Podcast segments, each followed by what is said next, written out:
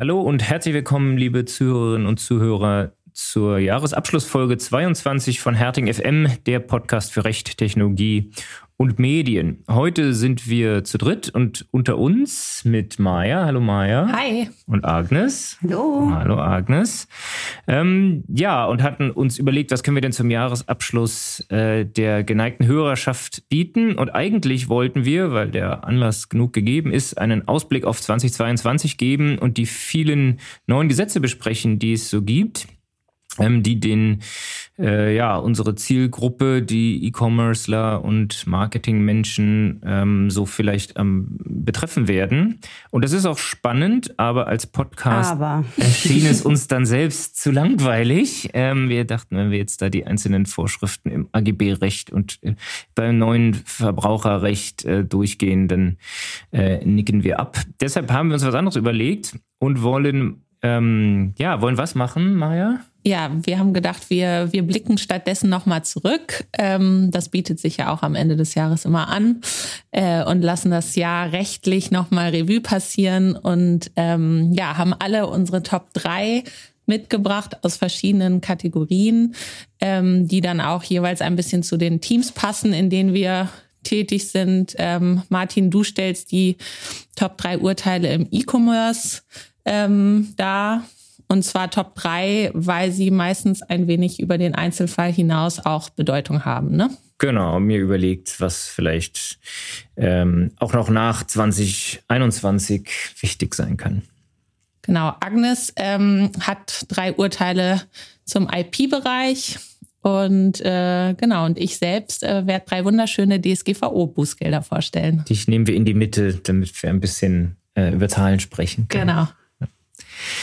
Sehr gut. Damit fangen wir an und äh, nach langer Loserei darf ich der Erste sein, der die Top-Urteile im E-Commerce ähm, vorstellt.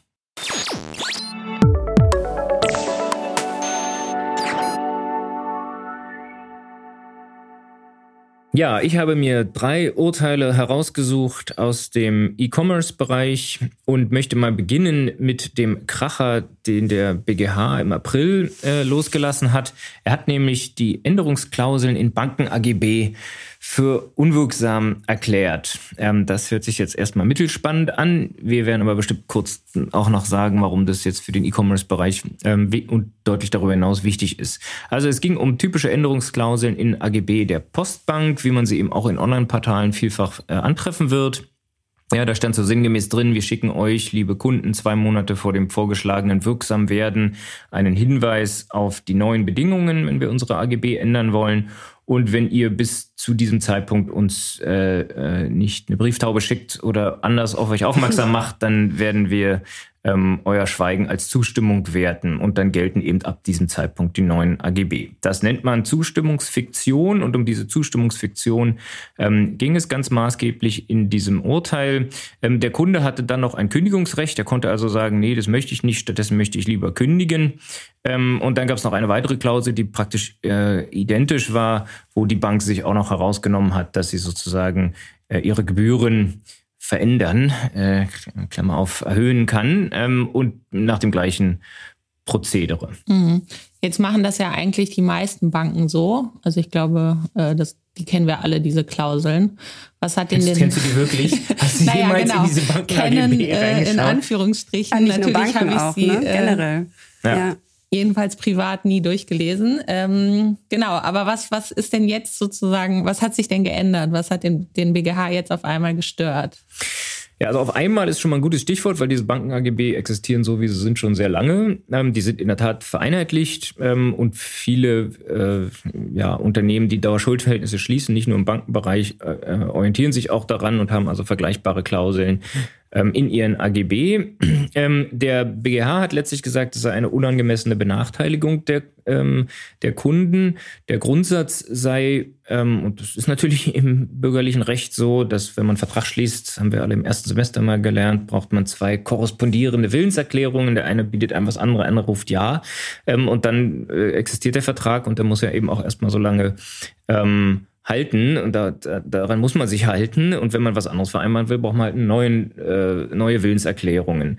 Ähm, was man jetzt hier macht und wie gesagt, das ist jetzt nicht jedenfalls nicht nur Bankenschweinerei, sondern vollständig üblich äh, ist, man vereinbart sozusagen, ähm, wenn du in einer konkreten Situation schweigst, lieber Kunde, ähm, dann soll das als Zustimmung zu werten sein. Ja, auch das haben wir mal im ersten Semester gelernt. Schweigen heißt immer Nein. Ähm, und in dem Fall ist es eben anders, wenn ich sozusagen explizit vereinbare, äh, in einer konkreten Situation soll das Schweigen doch Bedeutung haben, in dem Falle Zustimmung, dann äh, ist es mal grundsätzlich möglich. Und das sagt auch der BGH, anerkennt auch, dass das grundsätzlich so geht.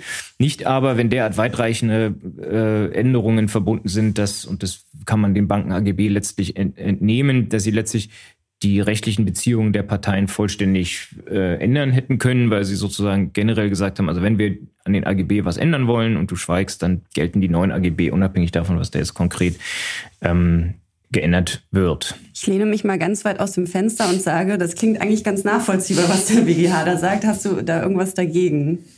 Naja, ich habe dagegen, dass es in 308 Nummer 5, muss man jetzt nicht nachlesen, kann man mir auch glauben, äh, äh, des BGB eine Klausel gibt, die praktisch genau so etwas regelt. Also 308 äh, ist äh, äh, regelt das Recht der allgemeinen Geschäftsbedingungen und da steht halt drin, äh, dass bestimmte Klauseln unwirksam sind und eine solche, ein solcher Absatz dort ist ähm, diese Nummer 5, wo halt drin steht, naja, also wenn ähm, äh, ein Schweigen eine bestimmte Wirkung haben soll, dann geht es in AGB nur, wenn man das vorab kundtut, sich auch dazu verpflichtet in den AGB und dem äh, ähm, Kunden die Möglichkeit gibt, da Nein zu sagen. Das, hat, das haben die Banken hier gemacht. Wie gesagt, das machen viele auch Plattformen ähm, genauso. Und äh, der Kläger hier war übrigens der Verbraucherzentrale Bundesverband. Der hat auch in den ersten beiden Instanzen verloren. Ähm, ja, auch mit dem Argument, naja, wir müssen nun mal ab und zu die AGB anpassen und unsere Konditionen anpassen. Und wenn wir da jedes Mal alle Leute fragen müssen und Einwilligungen oder Zustimmungen einholen, dann wird es wohl eher nicht klappen. Ähm, insofern gibt es sozusagen eine, eine ja, gängige Praxis und auch eine notwendige, ja, auch eine gewisse Notwendigkeit. Ähm, Genau, das sind so ein bisschen meine Hauptkritikpunkte, dass der BGH da relativ flott äh, drüber weggegangen ist und, sich mit diesem 308 Nummer 5 eigentlich gar nicht auseinandergesetzt hat. Also hat man so ein bisschen die Auseinandersetzung äh, Transparenz, Verbraucherinteressen versus wie macht man das eigentlich in der Praxis? Genau, genau. Also die, wie gesagt, es ist wichtig aus meiner Sicht, dass es diese Möglichkeit gibt, aber ich kann, in, in, wenn man das so versteht wie der BGH, der halt sagt, naja, also im Prinzip könnt, könnt ihr ja, wenn es, wenn es so geht, dann könnt ihr euch, dann könnt ihr machen, was ihr wollt, äh, weil ihr den, weil ihr eben eure gesamten AGB ändert und einen ganz anderen Vertrag aus eurem Vertrag macht äh, und dann trotzdem diese Zustimmungsfiktion gilt. Und wenn man mal realistisch ist, ähm, also wenn ich irgendwo zustimmen muss, meine Bank wollte nämlich jetzt, dass ich zustimme, äh, offenbar weil sie sich auf diese Klausel nicht mehr berufen können, ähm, ja, dann macht man es halt nicht. Ähm, und wenn ich aber nicht äh, sozusagen nicht widersprechen, äh, macht man dann schon oft. Äh, also und genauso ist es halt überall. Und deshalb ist es tatsächlich auch so der Gradmesser. Insofern Notwendigkeit ja, Wahrscheinlich äh, muss man tatsächlich aufpassen, das haben die Banken ja jetzt hier äh, gehört, gelernt, erfahren, äh, dass man sich das Recht äh, ein bisschen selber beschränkt und nicht allzu weit geht sozusagen. Und äh, wir hatten ja am Anfang äh, angekündigt, dass die Urteile, die ihr vorstellt, ähm, viel weitreichendere Bedeutung haben. Äh, wo, wo ist denn hier die Bedeutung generell für den E-Commerce? Gut, das wird jetzt nicht so furchtbar überraschen, dass diese, dieses BGH-Urteil natürlich ähm, nicht nur für die Banken-AGB Bedeutung hat, sondern auch äh, deutlich darüber hinaus. Jeder, jede äh, Online-Plattform, äh, jedes Fitnessstudio, äh, ja, aber, aber eben auch alle unsere Mandanten, die irgendwelche ähm, Abonnements anbieten, ähm, sind davon direkt betroffen. Alle haben solche, eine solche Klausel in AGB. Ich bin heute Nachmittag verabredet mit einem Plattformmandanten, um genau über deren äh, Änderungsvorbehaltsklausel und Preiserhöhungsklausel zu sprechen. Ähm, da müssen alle ran, wenn sie nicht fürchten wollen, dass sie hinten runterfallen damit, was ja, was ja gravierend wäre, weil wenn ich mich auf so eine unwirksame Klausel berufe ähm, und sich dann herausstellt, ich durfte mich darauf nicht berufen, dann gelten halt die alten Verträge weiter ähm, und die äh, Leute ähm, haben dann möglicherweise Rückforderungsansprüche. das stimmt, das wäre jetzt also die Anschlussfrage, was passiert eigentlich? Was sind die Konsequenzen? Genau, also wenn dann, dann die Konsequenz wäre, ich äh, berufe mich auf eine Zustimmung, die, äh, ja, weil ja Schweigen als Zustimmung gilt, aber die Zustimmung gilt ist ja gar nicht erteilt, weil die Klausel unwirksam war und dementsprechend gilt der alte Vertrag weiter äh, mit den alten Konditionen.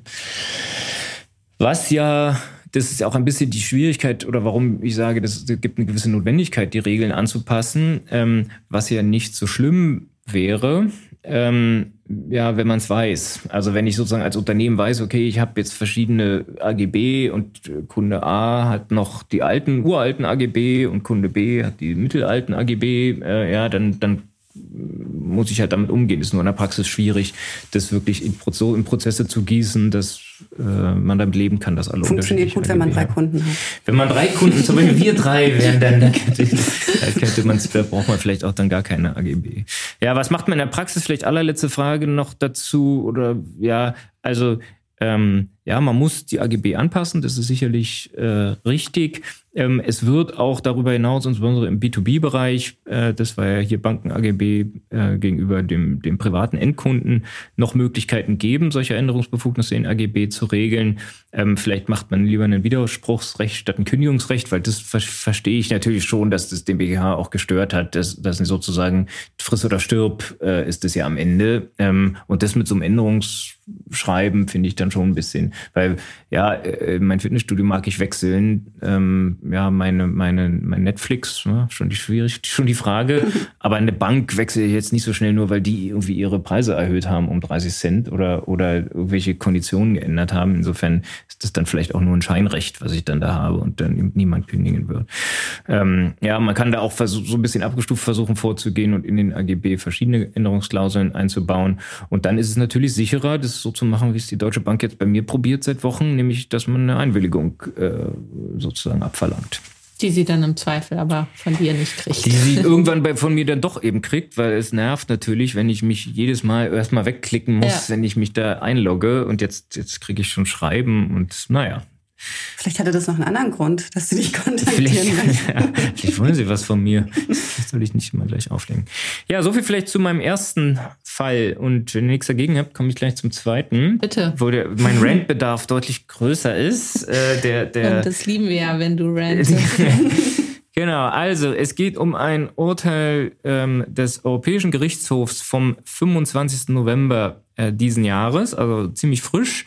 Und geklagt hatten die Stadtwerke Lauf an der Pegnitz, glaube ich. In meinen Unterlagen steht Prignitz, aber da komme ich gerade her. Da war ich am Wochenende, das ist, glaube ich, woanders. Lauf an der Pegnitz ähm, gegen ePrimo. Und ePrimo gehört zu äh, E.ON, ist ein Energiedienstleister, Energieanbieter. Es handelt sich also um einen Streit unter Wettbewerbern. Und ePrimo hat ähm, äh, sich von einer Werbeagentur das tolle Marketing-Tool äh, Werbung in kostenfreien E-Mail-Postfächern ähm, habe ich andrehen lassen gesagt, ähm, äh, ja, Nein. aufschwatzen lassen. Ähm, also ja, man kann buchen Werbung in T-Online oder GMX oder Web.de Accounts, ähm, die dann so in die E-Mail-Postfächer ähm, integriert wird, dass es so aussieht, als sei es eine E-Mail. Ähm, du meinst diese E-Mails, die man dann ganz oben sieht, die ähm, unterlegt sind, so dass es erscheint, als ob sie neu seien und dann sind es aber eigentlich Werbe-E-Mails. Genau, ehrlich gesagt kann ich es dir gar nicht so ganz genau sagen, weil ich habe keinen Free-Mail-Dienst. ähm, aber, aber so stelle ich es oder so stelle ich es mir vor, so war das äh, auch dann abgebildet. Man, also man muss schon sehr flüchtig gucken, äh, weiß nicht, wenn du das gesehen hast, aber äh, ob um nicht zu erkennen, dass es eine Anzeige, dass es eine Anzeige ist, ja, um zu denken, dass es eine, eine Werbung, äh, eine sorry, eine E-Mail ist. Ja, die hat die, diese Schein-E-Mail hat kein Datum, hat keinen Absender, ist als Anzeige gekennzeichnet. Wenn wenn die dort eingeblendet wird, erhöht sich jetzt auch nicht etwa die Zahl der neuen Posteingänge, ähm, sondern es ist eben schon eine Anzeige, die nur nicht rechts oder links ja, eingeblendet wird, sondern sozusagen in den äh, in diesen Stream des Posteingangs. Und die Frage, äh, die der Europäische Gerichtshof zu beantworten hatte, war, ist es jetzt eine einwilligungsbedürftige Werbung oder ist es Spam? Also ist es äh, unzulässige Werbung per E-Mail? Ja, ich kann mir schon vorstellen, was der EuGH sich dazu gedacht hat, aber sag doch mal. Vorher weißt du, in welche Richtung ich ranten möchte. Also der EuGH sagt tatsächlich, es handele sich um elektronische Post. Ähm, also ich mache nun sehr viele Vorträge zu, äh, zum Online-Marketing und dann immer die Frage, was äh, dieses Spamming, Spam-Verbot, für wen gilt es eigentlich? Und dann sage ich halt immer nur für elektronische Post. Das kann E-Mail sein, kann aber auch eine Werbung äh, sein, die in einem, was weiß ich, LinkedIn-Message verschickt wird. Aber die Idee war immer, oder ist, so ist es wahrscheinlich auch weiterhin zu verstehen, immer, ähm, ich, ich, äh, ja, A schickt B eine Nachricht und B kann sie zeitversetzt abrufen. So ist das äh, Grundprinzip bei der ähm, elektronischen Post. Der EuGH sagt aber, naja, hier steht ja nur unter Verwendung elektronischer Post und wenn ich dort also in den Postfach was einblende, dann, dann ist es doch äh, wie elektronische Post zu behandeln. Und deshalb. Ähm, reicht also der Bezug zur elektronischen Post, egal was die Kommunikation im Einzelnen besagt. Genau, es sagt, es sagt sozusagen, also dass etwas in dem Posteingang landet, ähm, ist sozusagen ähm, macht es zu elektronischen Post. So ein bisschen, wie das da hingekommen ist. Äh, also Gott sei Dank kam kein Vergleich mit dem Hausbriefkasten. Das ist ja auch alles, was da drin ist, ist dann eben Post, ähm, egal wie es da reingeraten ist. Ähm, äh, ja, es bestehe quasi Verwechslungsgefahr, man muss sich damit auseinandersetzen, man muss die irgendwie wegklicken oder, oder auch nicht, äh, aber man muss, man nimmt sie sozusagen zur Kenntnis. Und deshalb sei diese Werbung nur zulässig, wenn es eine Einwilligung gibt. Mhm. Und ähm, ich höre schon an deiner Stimme, du bist nicht wirklich zufrieden damit, ne? Katastrophe. Ich, ich finde es also ich find's wirklich schlimm, weil es, weil es ähm, so vom Ergebnis her äh, argumentiert ist. Wozu haben wir mal Tatbestandsvoraussetzungen? Äh, ja, elektronische Post.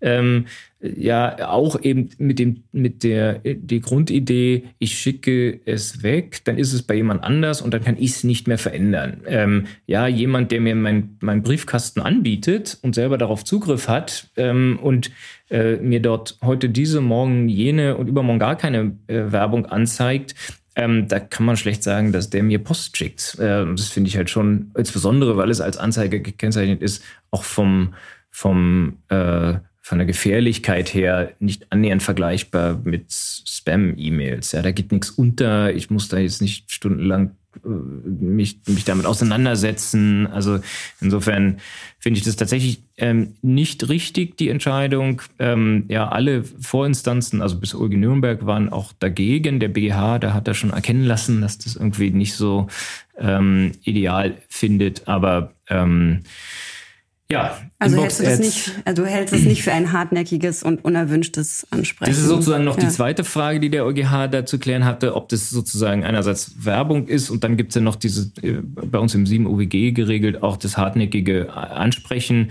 Äh, da sagt der EuGH auch, na, das kommt drauf an, wie oft es eingeblendet wird. Sorry, aber wenn es immer eingeblendet wird, ist es dann hartnäckig. Das, damit muss ich jetzt der BGH nochmal befassen. Dauerhaft hartnäckig. Dauerhaft hartnäckig. Auf jeden Fall hat er gesagt, es sei ein Ansprechen. Es sei sozusagen wie einen auf der Straße ansprechen, äh, obwohl ich erkennbar das nicht wünsche. Ähm, ja, also so viel dazu. Ich äh, finde es schwer nachvollziehbar, ehrlich gesagt.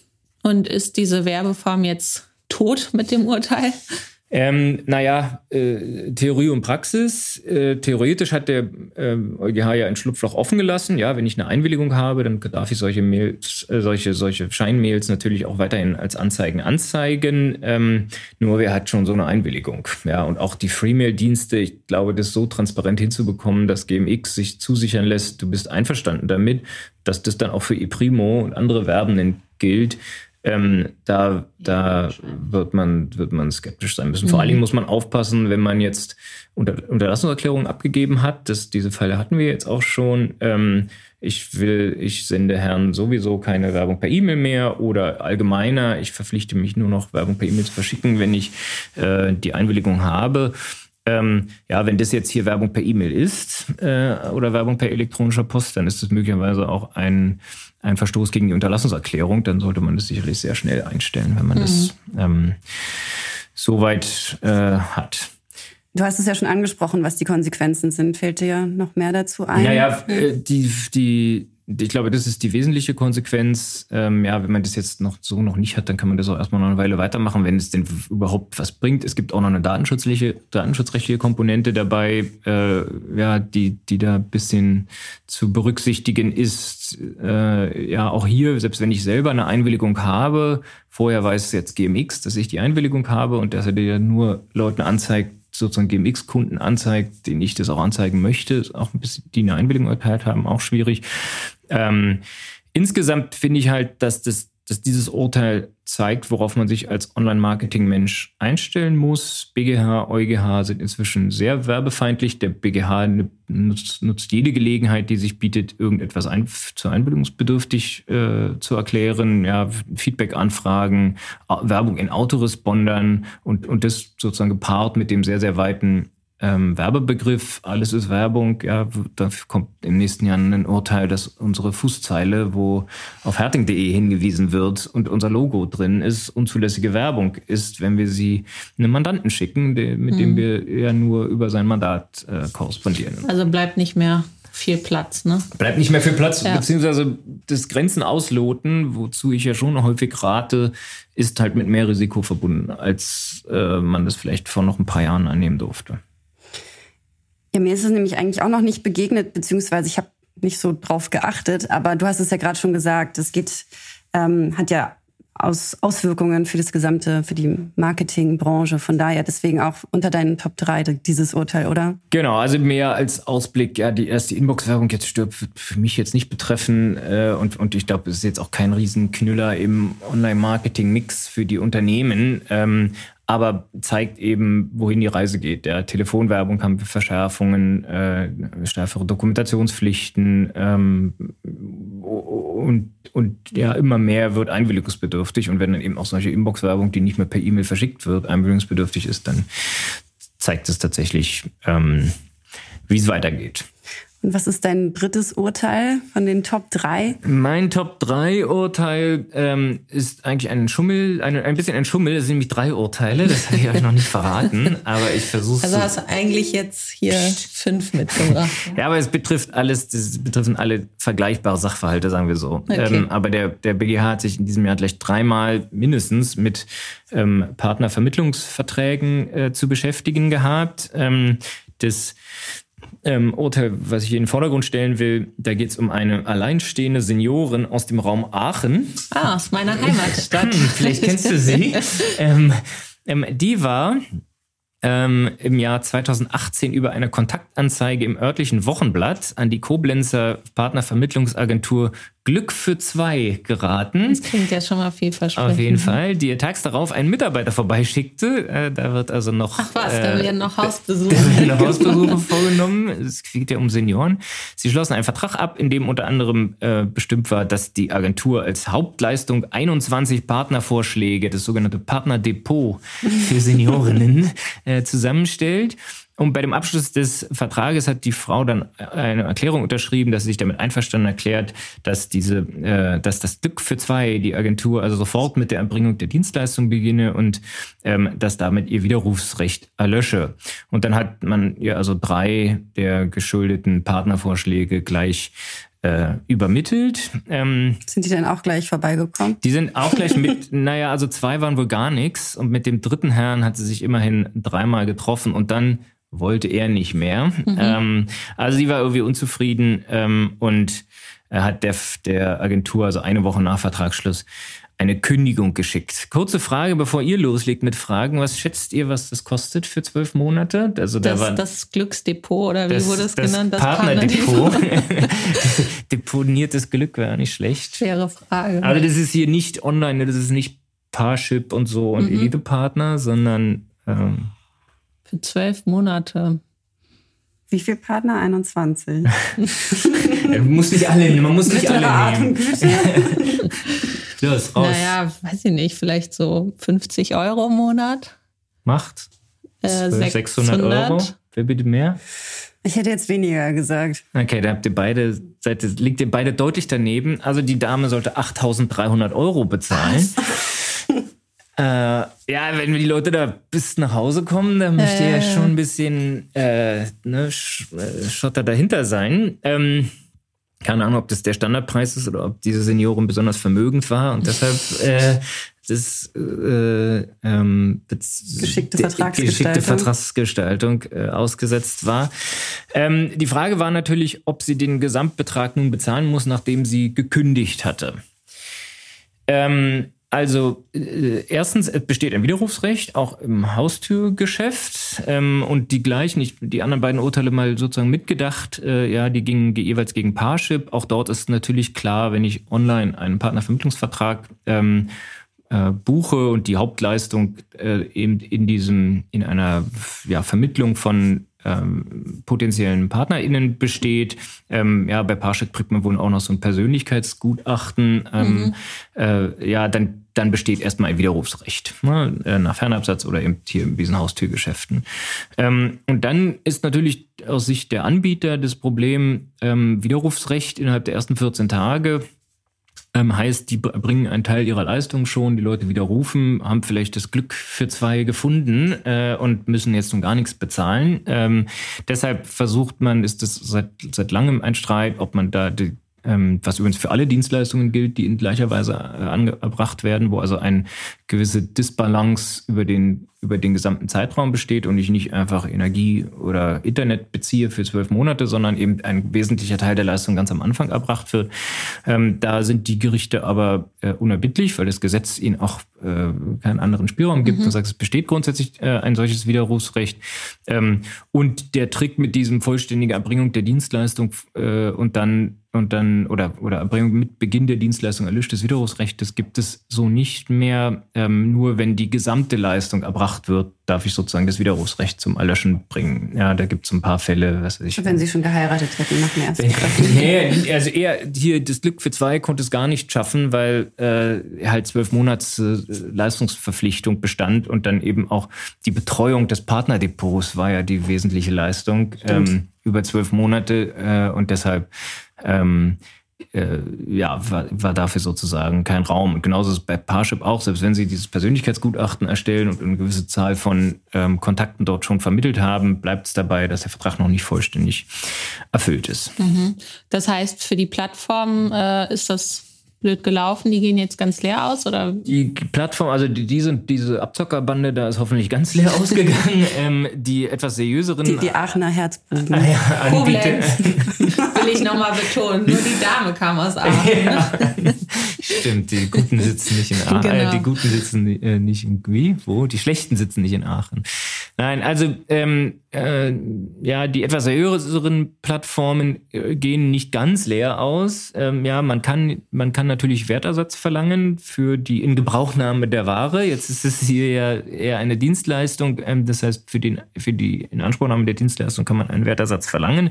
Und da hat Parship auch immer probiert, das über diesen, dieses äh, Persönlichkeitsgutachten da hinzubekommen, dass, dass sozusagen ein großer Teil der, der anfallenden Gebühren sozusagen schon verbraucht ist und deshalb als Wertersatz verlangt werden kann. Ähm, da hat der BGH aber äh, jetzt in diesen anderen Urteilen auch ein bisschen einen Strich durch die Rechnung gemacht und gesagt, ja, ja, du kriegst Wertersatz, aber eben nur anteilig äh, für den Zeitraum. Das heißt, wenn ich also einen Zwölf-Monats-Vertrag schließe, ähm, dann in dem einen Urteil äh, heißt es dann fast suffisant, ich glaube sogar in der Pressemitteilung beträgt dann der Wertersatz, den Parship verlangen kann, 1,46 Euro für die Tage, die äh, der oder die Betroffene dort äh, die Plattform genutzt hat. Ähm, und eben unabhängig davon, ob jetzt da einer oder mehrere der äh, Kontaktanbahnungen erfolgreich waren. Das war das erste von den drei. Nein, nein, nein, das waren jetzt sozusagen alle drei, alle drei, äh, alle drei zusammen. Nee, damit bin ich tatsächlich durch.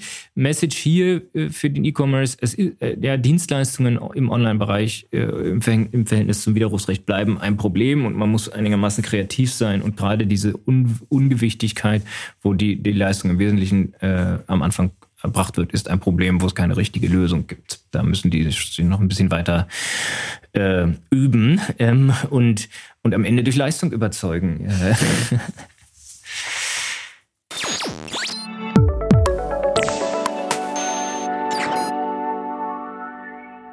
Ja, dann mache ich jetzt mal weiter mit meiner Top 3. Die kommt äh, eher aus dem Datenschutzbereich, nämlich die ähm, ja, drei spannendsten oder ungewöhnlichsten oder auch krassesten Bußgelder, die so dieses Jahr äh, verhängt wurden.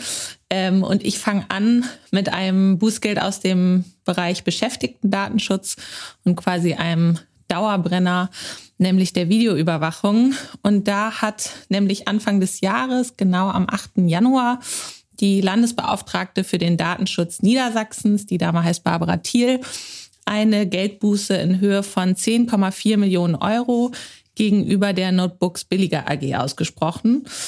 Ähm, die Begründung war, dass das Unternehmen über mindestens zwei Jahre seine Beschäftigten per Video überwacht habe, ähm, und zwar ohne, dass es dafür eine Rechtsgrundlage gab, so jedenfalls die Behörde. Jetzt erzählt ihr uns, dass die Videoüberwachung im Beschäftigtenkontext ein, ein ja, großes Thema ist, fast schon ein Klassiker und ja schon öfter mal Bußgelder gab. Ähm, vielleicht nicht in dieser Größenordnung. Nee, genau. Ähm, was war denn der konkrete Vorwurf? Ja, ähm, die äh, Datenschutzbehörde hat eben gesagt, dass hier ein besonders schwerwiegender Verstoß vorliege. Ähm, das Unternehmen Notebooks Billiger habe über mindestens zwei Jahre seine Beschäftigten per Video überwacht, ohne dass dafür eben eine Rechtsgrundlage vorgelegen habe. Und ähm, die Kameras, die dort installiert waren, die hätten unter anderem die Arbeitsplätze, das Lager, aber auch Aufenthaltsbereiche erfasst. Und ähm, damit waren dort nicht nur Beschäftigte, sondern eben auch Kunden des Unternehmens, ähm, konkret in der Filiale in Hannover, ähm, betroffen. Ähm, da waren irgendwie so Kameras so installiert, dass sie irgendwie auf Sitzgelegenheiten im Verkaufsraum ausgerichtet waren.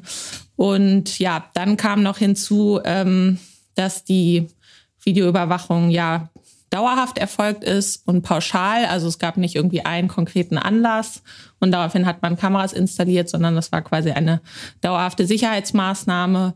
Und ähm, ja, um das Ganze noch zu toppen, sollen die Aufzeichnungen ähm, 60 Tage oder sogar länger gespeichert worden sein. Und was hat das Unternehmen vorgebracht zu seiner Verteidigung, zu den Gründen, zu dem, zum Hintergrund? Warum haben Sie die Videoüberwachung so lange gespeichert oder, oder überhaupt äh, erstmal angebracht? Ja, so konkret haben sie sich noch nicht geäußert. Sie haben halt ähm, gesagt, und das ist ja eigentlich auch etwas, was die meisten Unternehmen auch aus guten Gründen machen, dass sie, die Videoüberwachung eben dazu gedient hat, ähm, Straftaten zu verhindern oder auch aufzuklären und ähm, zu verfolgen, dass eben der Warenfluss im Lager ordentlich funktioniert. Ähm, und die Behörde hat dem aber entgegnet, dass das Unternehmen es eben versäumt habe, äh, mildere Mittel zu prüfen. Was wäre das gewesen? Ja, wenn man jetzt zum Beispiel In Bezug auf die Kunden, die ich auch mich mit es, überwacht ja, Es ist ja ein Online-Unternehmen, ne? Notebooks billiger. Ja, die haben wohl aber auch äh, stationäre äh, Geschäfte. Genau, genau. Ähm, ja, mildere Mittel, wenn wir jetzt mal ähm, das Beispiel Verhinderung von Straftaten wie Diebstahl oder andere Delikte nehmen, dann könnte man natürlich auch sagen, man kontrolliert jetzt stichprobenhaft die die Taschen der Mitarbeiter, ja, ob die irgendwas mitgehen lassen. Ähm, beispielsweise, wenn die. die Sie auch gerade denken, dass Sie immer Taschenkontrollen machen beim Rausgehen. Nein, das ist ja, mein eigener Laptop. Nein, das ist doch ein Laptop, den ich immer dabei habe. Ja, ja.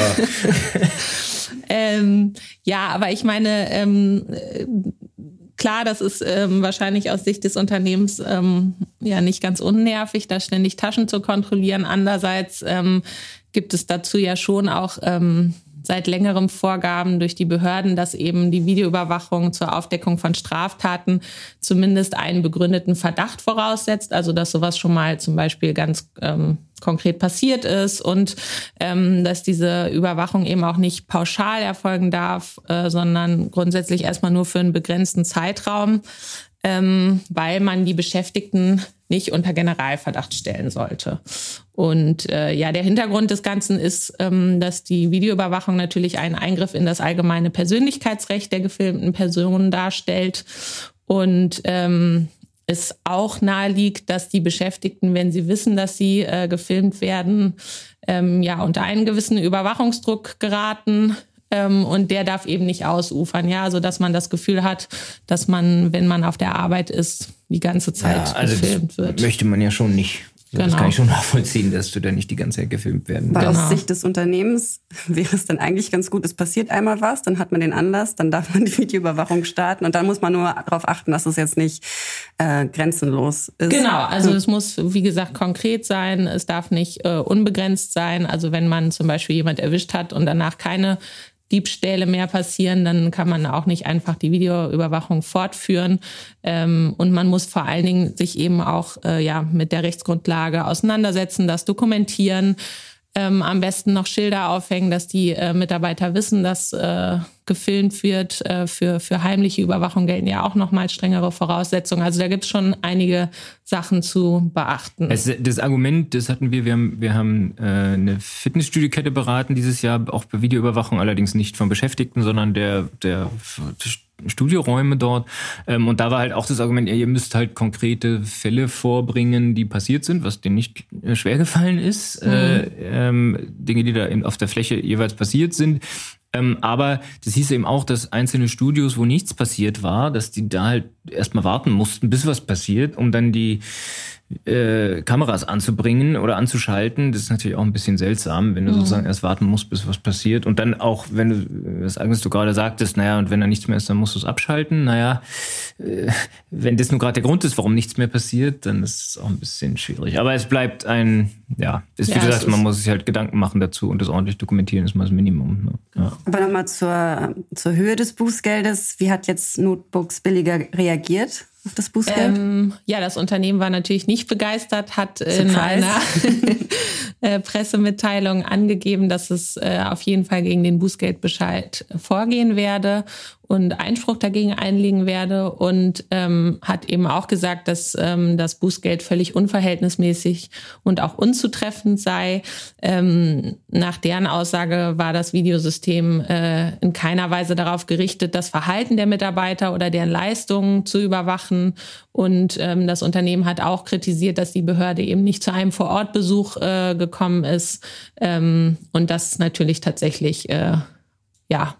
Nachvollziehbar. Ja. Ne? Also ja. Äh, fragt sich natürlich dann schon, wie, wie das dann genau beurteilt Ich glaube, es war auch de, der Fall, wo die ja monatelang über deren Videoüberwachungssystem im Gesprächen waren, das dann sozusagen mit der Behörde eine Einigung gefunden haben, wie sie es machen können und dann kam das Bußgeld. Das ist, glaube ich, auch nochmal ein bisschen äh, ja. gewesen. Was also wäre wär insgesamt dein Fazit?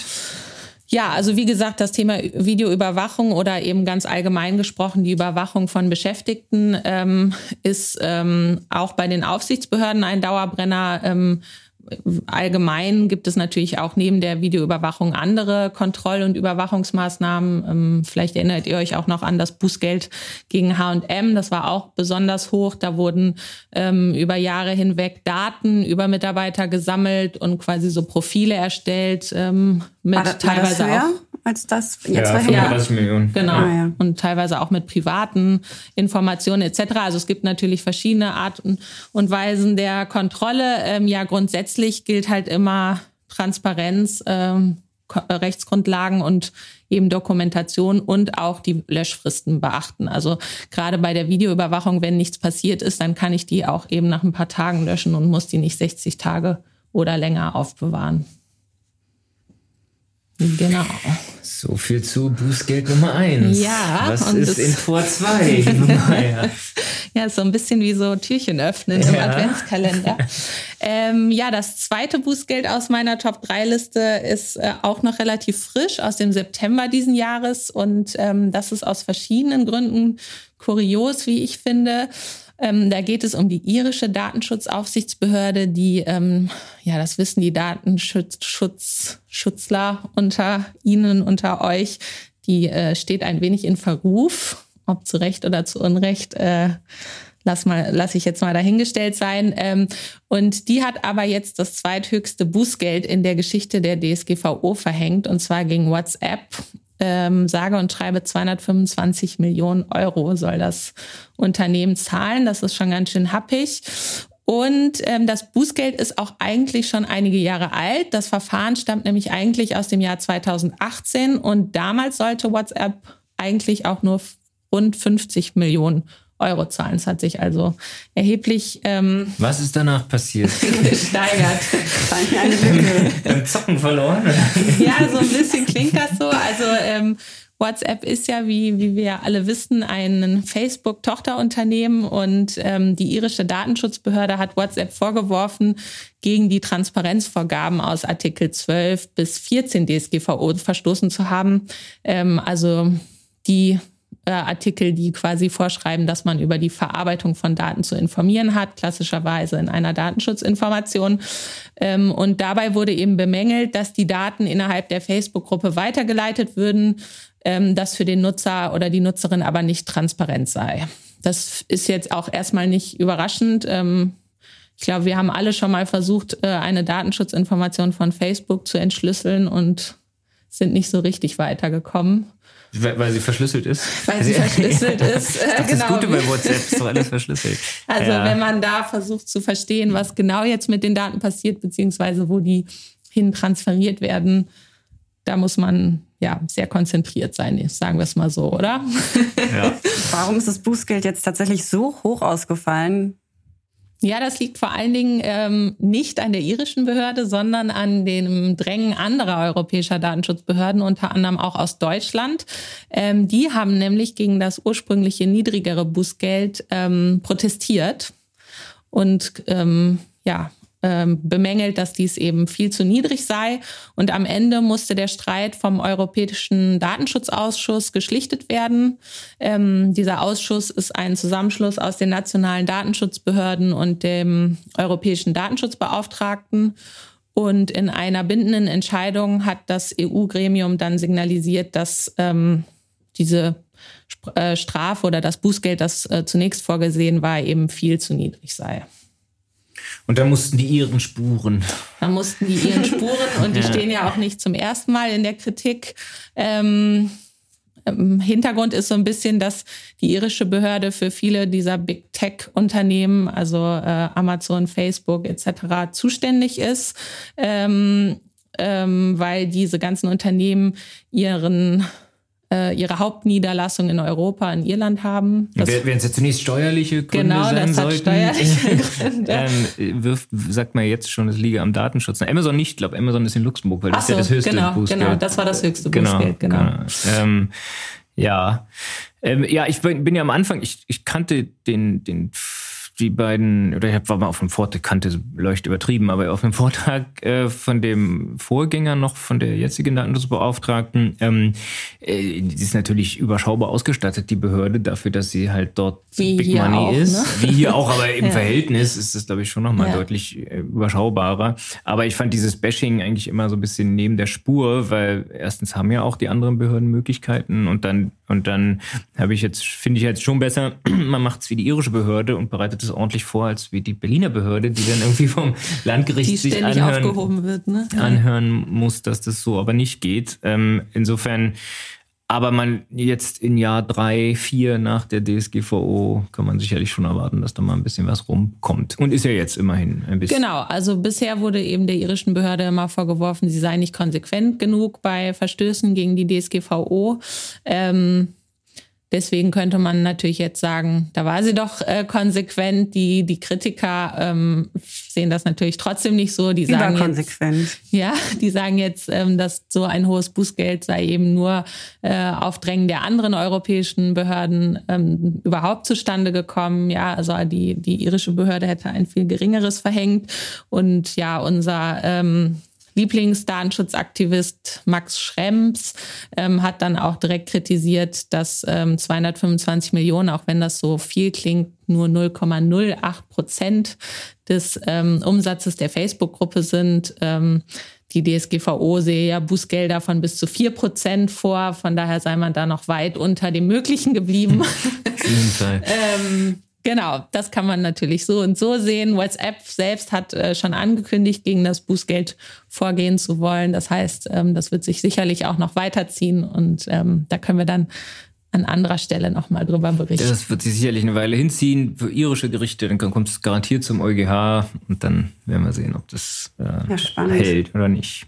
Kann genau. das in der Höhe des Bußgeldes jetzt von deinem Top 3 noch getoppt werden oder das sind nicht, wir ganz oben Das nicht, wir gehen jetzt wieder ein bisschen tiefer. Okay. Ähm, aber wir, wir, bleiben in Österreich, aber warum Max Genau. Wir, wir gehen nach Österreich und zwar ähm, habe ich jetzt nochmal ein Bußgeld eher aus dem Bereich E-Commerce mitgebracht. Ähm, dabei geht es, wie gesagt, um ein Verfahren der österreichischen Datenschutzbehörde und um ein Unternehmen mit dem sehr griffigen Namen unser Ö-Bonus Club GmbH. Ähm, ja, kann man sich richtig gut merken. Und ähm, bei unserer Ö-Bonus Club GmbH, das kann ich gar nicht oft genug sagen, handelt es sich um eine Rewe-Tochter, ähm, die Österreich, ein österreichisches Kundenbindungsprogramm betreibt. Welches? Das, Welches? Das, das, das Bonus-Club-Programm. genau. Und ähm, auch hier geht es eigentlich um einen datenschutzrechtlichen Dauerbrenner, einen anderen, ähm, nämlich die Einwilligung bei Tracking und Profiling. Genau. Und was äh, ist der konkrete Vorwurf? Tracking, Profiling machen ja alle. Mehr das machen alle. Intensiv. Da haben wir auch schon öfter mal hier äh, an dieser ja. Stelle drüber gesprochen. Ähm, ja, die österreichische Behörde wirft dem Unternehmen vor, ähm, bei den für die Mitgliedschaft verwendeten Einwilligungserklärungen nicht deutlich und transparent darauf hingewiesen zu haben, dass das Unternehmen eben diese personenbezogenen Daten der Mitgliedschaft ähm, auch für Profiling-Zwecke verwende.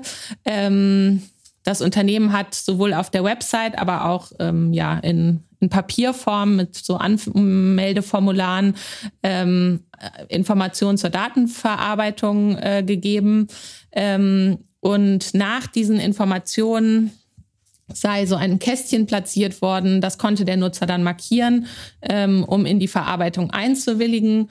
Und dort wurde mit exklusiven Vorteilen und Aktionen geworben aber es wurde quasi nichts zum, zum Thema Profiling gesagt. Ähm, und auf dem physischen Anmeldeformular, also auf den Papierformularen, ähm, wirkte das Unterschriftenfeld so, so jedenfalls die Behörde, als handelt es sich dabei um eine Bestätigung der Anmeldung im Club. Und auch hier ging es aber eigentlich um eine Einwilligung zum Profiling. Ja, und die Behörde hat eben gesagt, dass das Unternehmen dadurch verschleiert habe, ähm, dass diese Einwilligung eigentlich für Profiling und nicht nur für die Clubmitgliedschaft äh, eingeholt worden ist, sei. Ist, ist, sorry, ist das nicht Quatsch? Also ist naja, der Vorwurf ist ja letztlich, ihr habt euer Formular schlecht ausgestaltet. Ja. Ähm, man kann ja eigentlich Mandanten, und wir haben ja diese Frage Profiling, wie, wie ja Einwilligungspflicht, ja, nein, und wie gestaltet man die Einwilligung aus, ja, ja praktisch einmal die Woche zurzeit, ja. äh, sehr häufig jedenfalls. Ähm, man kann ja den Unternehmen nur raten, das so transparent wie möglich zu machen. Die mhm. Leute sagen ja eh ja. Also wenn ich jetzt entweder ich will beim Ö-Bonus, wie auch immer, Club, Club. Äh, mitmachen oder nicht. Und, und, das ist ja auch also mein Kritikpunkt an die DSGVO. Und da schreibt im Zweifel auch alles. Ja, dann kann man ja eigentlich nur sagen, das ist einfach so offen wie möglich zu machen. Wir genau. machen Profiling, alles und ja. Genau, aber das hat das Unternehmen wohl nicht gemacht. Also okay. es wurde einfach nicht äh, ähm, darauf hingewiesen. Ähm, und ja, die Behörde hat dann eben gesagt, äh, die Einwilligung war nicht gültig und deswegen waren auch alle auf Grundlage dieser ungültigen Einwilligung durchgeführten Verarbeitungsprozesse äh, äh, unrechtmäßig.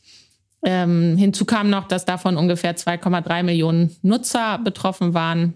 Ist ja dann weniger als ein Euro pro Nutzer. genau, und daraufhin gab es eben ein Bußgeld, ich glaube, ich habe es noch gar nicht gesagt, von knapp zwei ah, Millionen okay. Euro. Ja. Und ich nehme an, auch hier war das Unternehmen äh, total begeistert von dem Vorbringen der. Äh, ja, genau. Hier gibt es auch äh, noch so ein ähm, ja kleines Extra, dass ähm, äh, dieser Verstoß war nämlich schon mal Gegenstand eines behördlichen Verfahrens. Und äh, das Unternehmen hatte damals schon Änderungen an seiner Einwilligungserklärung vorgenommen, ähm, die aber immer offensichtlich immer noch nicht gereicht haben oder nicht rechtskonform waren. Ähm, und deswegen ja äh, ist es ein bisschen dumm gelaufen. Das Unternehmen hat aber auch gesagt, dass es natürlich Rechtsmittel gegen die Entscheidung Haftpflichtversicherung der genau. Kollegen, Kolleginnen, die da beteiligt waren. Ähm, ja. ja. Also auch hier wird es. Äh, Was hätten Sie jetzt besser machen müssen oder müssen Sie in Zukunft besser machen, damit nicht das nächste Bußgeld dann genau, 10 damit Millionen Sie nicht betrieb? zum dritten Mal dran sind. Ja, du hast es ja gerade schon gesagt, Martin. Also vor allen Dingen transparent sein. Also hm. wirklich sagen, was man macht ähm, und dann eben dafür die Einwilligung äh, einholen. Natürlich immer eine eindeutig bestätigende Handlung. Auch darüber haben wir ja hier schon öfter gesprochen. Und ähm, dass man eben die Informationen über die Datenverarbeitung vor Erteilung der Einwilligung einholt. Ratsam. Genau. Ja, genau. Und ähm, wer vielleicht das noch mal kurz als Hinweis, wer noch ein bisschen mehr über den richtigen Umgang mit den Anfragen von Datenschutzbehörden wissen möchte, also wer selbst vielleicht mal betroffen ist und in unserer Top 3 Liste nächstes Jahr landet, ähm, der kann sich äh, gerne nochmal die Folge 14 aus dem März diesen Jahres anhören. Da haben wir nämlich mit unserem Kollegen Lasse Konrad äh, gesprochen und der hat berichtet aus seiner täglichen Praxis mit ja gewöhnlichen, aber auch ungewöhnlichen Auseinandersetzungen mit Datenschutzbehörden und ähm, er erklärt dort auch ganz anschaulich, ähm, warum nicht reagieren keine gute Idee ist. Prima, vielen Dank, Maja.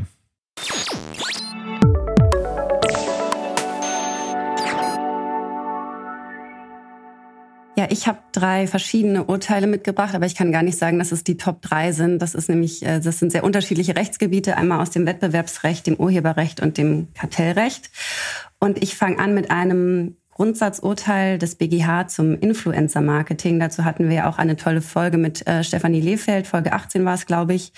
Und es sind genau genommen auch drei Urteile, also so wie bei dir, Martin. Ich habe was reingeschummelt.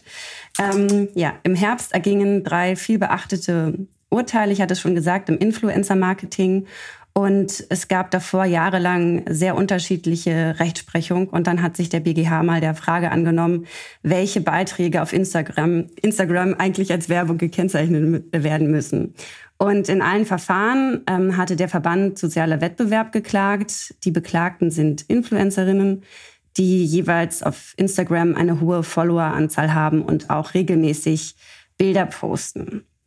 Genau, und bei diesen drei Verfahren muss man differenzieren. Bei zwei von diesen Verfahren hatten Instagram-Beiträge zum Gegenstand, für die die Influencerinnen von den betreffenden Anbietern der Produkte keine Gegenleistung erhalten haben. Auch das hatten wir schon mal im Podcast. Und im dritten Verfahren ähm, wurde die Influencerin bezahlt. Genau, und in allen Verfahren warf der Kläger, also der Verband, den jeweiligen Beklagten unzulässige Schleichwerbung vor und machte Unterlassungs- und Kostenerstattungsansprüche geltend. Und hat das äh, sich ausgewirkt auf das Urteil, dass die ähm, Influencerinnen zweimal nicht bezahlt und einmal schon? Oder wie? Genau, wie war das? so, so rum ist es richtig. Ja. ja. die Verfahren wurden unterschiedlich ähm, beurteilt und ähm, das macht ja auch irgendwie Sinn. In dem Verfahren gegenüber der Fitness-Influencerin äh, Luisa Maxim Huss entschied das Gericht, dass die Abmahnung rechtmäßig erging, also dass im Ergebnis ein Unterlassungsanspruch des Klägers besteht. Ähm, sie hatte oder sie war für sogenannte Tap-Tags bezahlt worden und dies nicht kenntlich gemacht. Und dieser Beitrag, so der BGH, verstoße eben gegen das Schleichwerbungsverbot aus Paragraph 5a Absatz 6 UWG. Und in den anderen beiden Verfahren von Katie Hummels und Leonie Hanne äh, wurden die Klagen hingegen abgewiesen. Also ein großer Sieg für die Influencerin. Okay, das heißt, wenn bezahlt, dann und nicht gekennzeichnet, dann Schleichwerbung. Dann auf jeden Fall. Bei den anderen beiden Verfahren wird es noch mal ein bisschen komplizierter, aber für diesen einen Fall kann man schon mal ganz klar sagen, da muss es auf jeden Fall gekennzeichnet werden. Mhm. Da ging es ja um die Himbeermarmelade. Ähm, mhm. Ja, so viel nochmal dazu. Bevor wir, bevor wir zu den rechtlichen Sachen kommen, was sind Tap-Tags? Tap-Tags ähm, sind, ähm, ja, also man kennt das ja von Instagram, vielleicht kennst du es auch. Ähm, vielleicht kenne ich es auch. man tippt auf ein Bild und Hashtag dann. Tap Tag. Oh, das ist ein schöner Zungenbrecher, oder? Nachdem ich ja. schon einmal so schön Deutsch Instagram ausgesprochen habe, nach den Tap Tags. Ja, man klickt auf das Bild und dann sieht man die Marke des Herstellers ähm, von dem getagten Produkt und dann wird man weitergeleitet auf das Instagram-Profil des Herstellers. Maja, kennst du Tap Tags? Mm, ja, also ich, ich nutze zwar kein Instagram, aber ähm, tatsächlich hat Stefanie Lehfeld uns das ja damals schon erklärt, von daher auch ich weiß, worum es geht. Genau, und auch in den beiden anderen Verfahren. Sorry, ich wollte auch nur herausarbeiten, wer bei Instagram ist. also mir könnt ihr nicht folgen. Wir werden das nochmal hinterlegen in den Show Notes. Ich habe natürlich ein privates Profil, ist ja klar. Also um das jetzt nochmal zu sagen, in den anderen beiden Verfahren ging es auch um Tab-Tags. Das können wir jetzt ähnlich häufig sagen wie auch wie hieß noch Bonusclub. Richtig. ähm, und auch in diesem Verfahren prüfte der BGH, ob es, ähm, ja, ob es Schleichwerbung ähm, ist, was die Influencerinnen da gemacht haben. Wo, wo ist denn das überhaupt geregelt, das Schleichwerbungsverbot? Schleichwerbungsverbot ist in Paragraph 5a UWG geregelt. Ähm, ich hatte es schon einmal kurz angesprochen.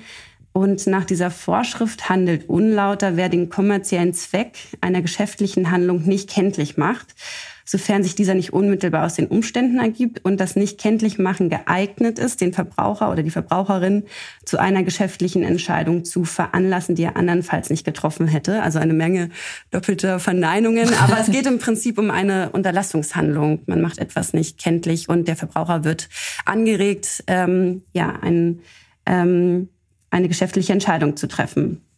Und weiter in diesem Verfahren hat dann der BGH zunächst differenziert ähm, bei der Frage nämlich des, einer geschäftlichen Handlung ähm, zwischen, der, zwischen der Handlung zugunsten des eigenen Unternehmens und ähm, solchen Handlungen zugunsten anderer Unternehmen. Und damit hat der BGH en passant auch klargestellt, dass äh, Influencer, die mittels eines sozialen Mediums wie Instagram ähm, die Waren vertreiben, Dienstleistungen anbieten oder auch das eigene Image vermarkten, dass das zunächst erstmal auch ein Unternehmen darstellt. Und wenn Influencer Beiträge veröffentlichen, um eben ihre eigene Bekanntheit zu steigern, dann muss man auch erstmal ähm, ja, die Schleichwerbung im Prinzip auf dieses eigene Unternehmen prüfen.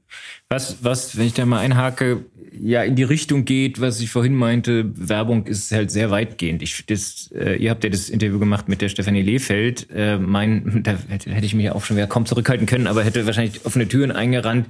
Ähm, ja, diese, diese äh, Grundhaltung, dieses Verband sozialer Wettbewerb, äh, diese Mädchen, wahrscheinlich sagen die das auch so, diese äh, Mädchen, äh, Jetzt hätte ich beinahe gesagt, prostituieren sich ja dann nur, aber äh, am Ende ist es ja so, ja. Es, der Vorwurf ist doch, ihr postet doch die ganzen Sachen nur, damit euch Leute äh, Geld geben für das nächste Posting. Das ist ja das für die Förderung eigener, des eigenen Wettbewerbs. Ähm, und das bestätigt der, der äh, BGH hier, jedenfalls dem Grundsatz nach, indem er sagt, also ähm, ja, natürlich ist es Werbung, was ihr da macht. Und wenn du ein Bild von deinem Sohn mit Plüschtier auf dem Gesicht äh, postest, dann machst du das nicht, weil du möchtest, dass deine sieben Freunde ein Bild von deinem Sohn mit Plüschtier auf dem Gesicht sehen, sondern, sondern du machst es äh, damit steif oder irgendjemand anders auf die Idee kommt, äh, dir Geld dafür zu bieten, dass beim nächsten Mal Tap-Tag steif. Äh, aber wo hat sie ja gemacht? Das ist ja der Vorwurf, dass sie das sozusagen trotzdem steif oder wer noch immer dort äh,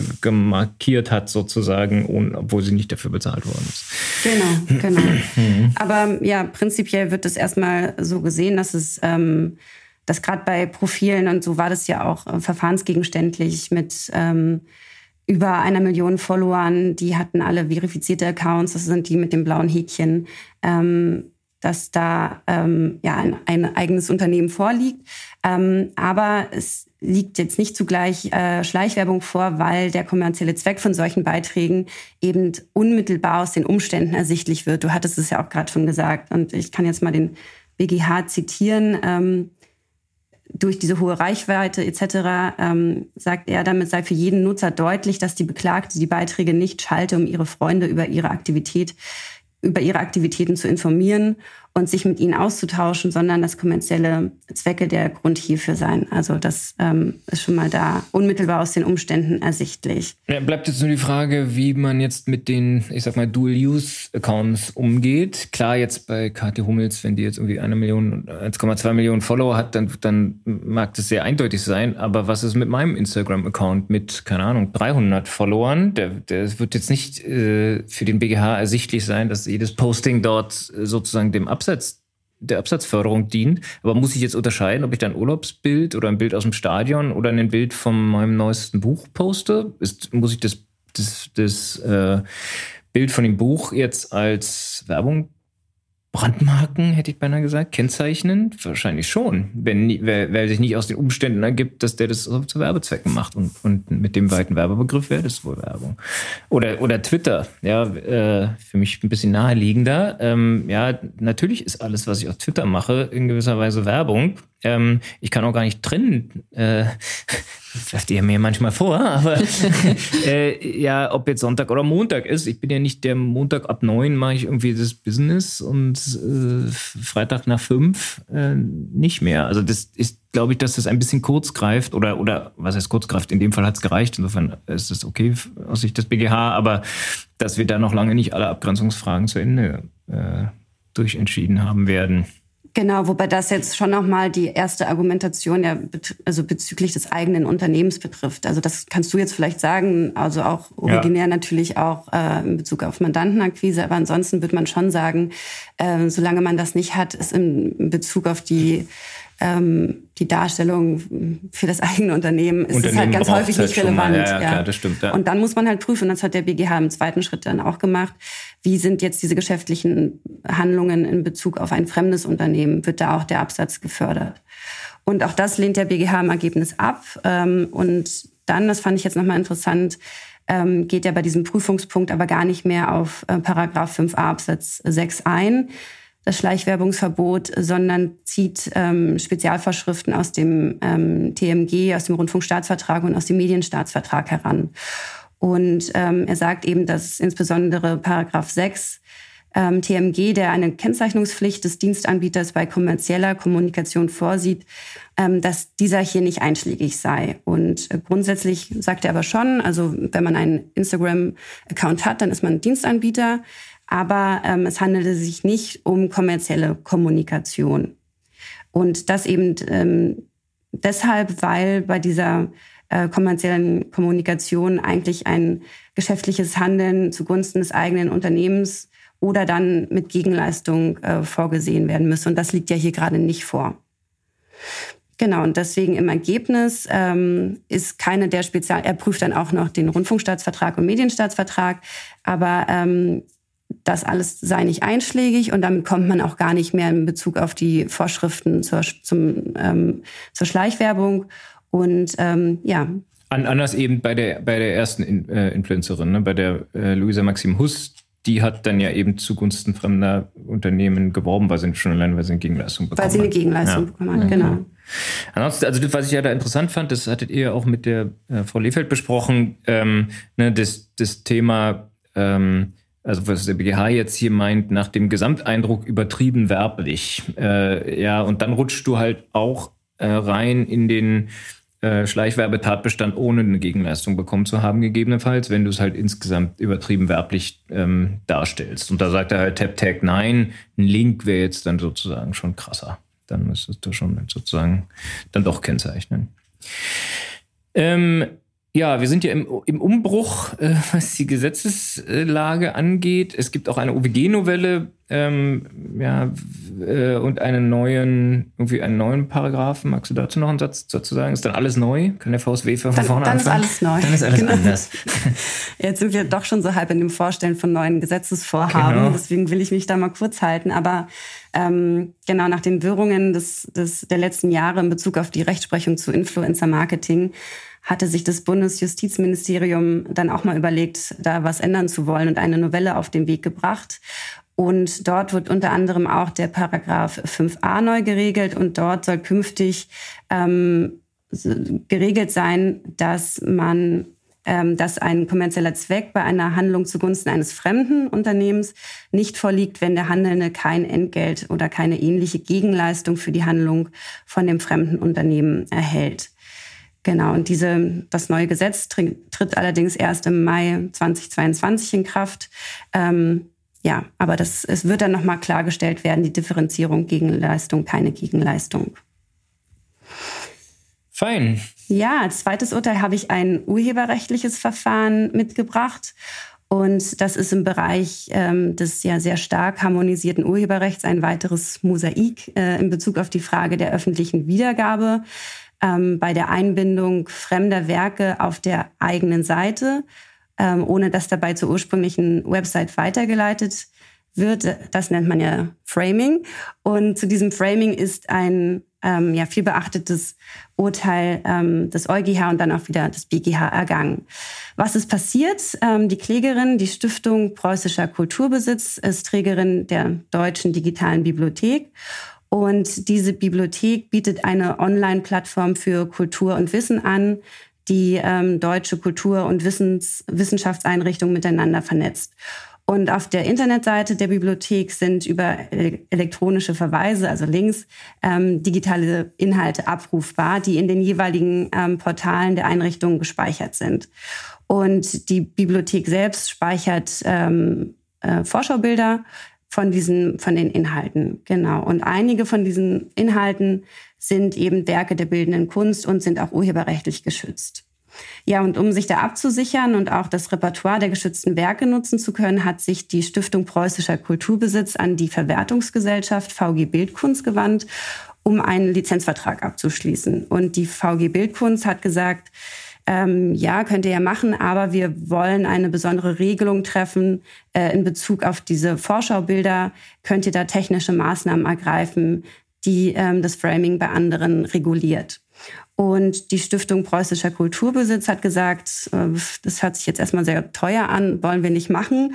Ähm, und hat dann Klage erhoben, um die VG Bildkunst zu verpflichten, mit ihr einen Lizenzvertrag ohne die genannte Bedingung abzuschließen. Mhm. Und wie ging es da weiter, wenn, wenn das ein Verfahren ist? Wahrscheinlich nicht einvernehmlich. nee, ich hatte es ja schon gesagt, das ging relativ äh, weit ähm, nach oben zum EuGH, aber Grundsätzlich hatte ich erstmal noch die Frage, warum kann die VG Bildkunst eigentlich verpflichtet werden, einen Vertrag abzuschließen? Das liegt daran, dass die Beklagte ja eine Verwertungsgesellschaft ist und als solche hat sie nach Paragraph 34 Verwertungsgesellschaftengesetz äh, die Pflicht, ähm, aufgrund der von ihr wahrgenommenen Rechte ähm, äh, Verträge abzuschließen. Ähm, das muss sie also eigentlich machen, deswegen kann sie auch verpflichtet werden, ähm, ja, in, in Form einer Klage das äh, zu machen. Sie ist allerdings auch verpflichtet, dabei die Rechte der ihr angeschlossenen Urheber wahrzunehmen mhm. und ähm, durchzusetzen. Deswegen die Abwägung. Und in der Zusammenarbeit mit der Stiftung Preußischer Kulturbesitz ähm, hat sie das eben verneint, beziehungsweise hat gesagt, können wir schon machen, aber dann bitte auch unter der Vereinbarung über technische Maßnahmen äh, zum Schutz von diesen Vorschaubildern. Und der Rechtsstreit war dann zuerst beim Landgericht ähm, Berlin und ist dann zum BGH hoch zum Europäischen Gerichtshof gewandert. Und der hat ähm, am 9. März 2021 die Zulässigkeit des sogenannten Framings geprüft, also sprich die Einbindung auf der Seite der Deutschen Digitalen Bibliothek. Und äh, grundsätzlich kann man erstmal sagen, dass die Entscheidung eine Verschärfung oder Stärkung des Urheberrechts äh, darstellt, wie man jetzt möchte. Je nachdem, von welcher Seite man guckt. Ja, wie immer. Und äh, der EuGH hat ähm, aber schon gesagt, dass UrheberInnen mehr Bestimmungs ähm, Mitbestimmungsrechte erhalten sollen, was die Einbettung ihrer Werke angeht. Und künftig müssen UrheberInnen also nicht mehr hinnehmen, dass ihre Werke nach Veröffentlichung auf einer bestimmten Internetseite von beliebigen Drittanbietern eingebettet werden, wenn vorher beschränkende Maßnahmen gegen Framing getroffen werden. Genau. Und das heißt äh, im Umkehrschluss oder gleichzeitig, dass Framing im Grundsatz schon erlaubt bleibt, äh, solange der Urheber oder die Urheberin nicht ähm, Schutzmaßnahmen getroffen hat zuvor. Also ich darf sozusagen die Schutzmaßnahmen nicht umgehen. Ich darf schon framen, wenn das, wenn das Bild mit Zustimmung des Urhebers online ist, ähm, dann darf ich es auch in meiner Website übernehmen mittels des Framings. Aber wenn dort äh, äh Auflagen gehen oder technische Vorgaben, äh, Vornamen gemacht werden, dass man das sozusagen das Framing unterbindet, dann darf ich die nicht umgehen. Und aus dem gleichen Grund hat dann sozusagen hier die Verwertungsgesellschaft das Recht, so eine Lizenzbestimmung zu verwenden. Genau. Oder nicht? Okay. Genau. Und ähm, beim BGH, wo es ja jetzt wieder gelandet ist, ähm, also der BGH hat das Berufungsurteil am 9.9.2021 aufgehoben und äh, die Sache jetzt wieder zur Verhandlung an das Kammergericht Da wird es eine Weile liegen, wäre mal meine Kammergerichtsprognose. ja. Und da muss dann grundsätzlich jetzt auch im einzelnen Verfahren natürlich erstmal geprüft werden, was diese technischen Schutzmaßnahmen sind, beziehungsweise wann sie jetzt gerade nicht vorliegen. Und ähm, entscheiden könnte tatsächlich im, im konkreten Falle auch die Tatsache sein, dass die Forscherbilder im Portal der Stiftung Preußischer Kulturbesitz ähm, ja bereits ähm, öffentlich waren und frei zugänglich waren. Und ähm, dann muss man sicherlich auch mal von diesem Einzelfall weg, also weggehend betrachten, ähm, welche Forscherbilder sind denn davor schon ähm, im Internet öffentlich zugänglich und wann wird ein neues Publikum erschlossen. Genau, aber es ist jetzt erstmal in Anbetracht der sehr klaren, des sehr klaren Urteils des EuGH nicht damit zu rechnen, dass es jetzt eine gänzlich andere Entscheidung vom Kammergericht geben wird. Also es wird jetzt natürlich irgendwie die Tatsachen prüfen, aber generell ist, ist, ist da schon gesagt worden, dass man solche Bedingungen schließen kann als Verwertungsgesellschaft. Genau, das dritte Urteil ähm, kommt aus dem Kartellrecht und das, das bunte Potpourri im IP mit ja, äh, UWG, spannend. Urheberrecht, Kartellrecht. Herzlichen Glückwunsch. vielen, vielen Dank. Sie haben gewonnen. ähm, ja, da ging es um die Bestpreisklausel von Booking.com und ähm, da kann man es auch einmal das Ergebnis voranstellen. Buchungsportale wie Booking dürfen ihren Partnerhotels künftig nicht mehr verbieten, ähm, die Zimmer auf der eigenen Internetseite billiger anzubieten. Das sind nämlich sogenannte enge Bestpreisklauseln und die beeinträchtigen den Wettbewerb. So hat es jetzt der Kartellsenat des Bundesgerichtshofs entschieden, beziehungsweise jetzt, es war im Mai 2021. Und damit hat der BGH auch zugleich der Ansicht des ähm, OLG Düsseldorf eine klare Absage erteilt. Dieses hatte noch gesagt, dass die engen Bestpreisklauseln eine notwendige Nebenabrede in einem kartellrechtsneutralen Austauschvertrag darstellen. Das klingt jetzt ein wenig erklärungsbedürftig. für mich auch. Für mich auch. Was, was sind denn die engen Bestpreisklauseln? Also was wird da drin geregelt? Genau, also ich, ich hatte es ja gerade schon mal so ein bisschen versucht anzudeuten. Das sind ähm, Klauseln, die jetzt vor allem Booking als äh, Marktführer und technisch gesprochen ähm, hatte, in denen Verbote also vorgesehen waren für die Partnerhotels, dass diese Partnerhotels Zimmer auf der eigenen Internetseite billiger anbieten dürfen. Also sie dürfen es nicht billiger anbieten. Und ähm, zuvor gab es noch die weiten Bestpreisklauseln. Da durfte man es überhaupt nicht billiger anbieten. Die sind aber schon lange aus dem Rennen sozusagen.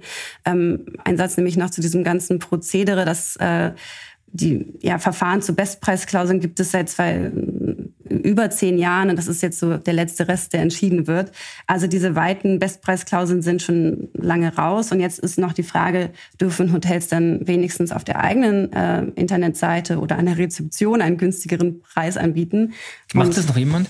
dass man irgendwo reinläuft, das ist ja immer auch, auch in diesen Fällen teilweise die Argumente, dass man irgendwo reinläuft und sagt, was kostet denn bei Ihnen heute Abend ein Zimmer? also ein Selten, aber was ich glaube ich, was glaube ich schon noch gemacht wird, wird so einfach anrufen und sagen, ja, ist, stimmt, was ja aufs Gleiche ist rausläuft. noch was ja. frei stimmt, zu welchem ja. Preis. Ja. Und, und kostet es was? Ja.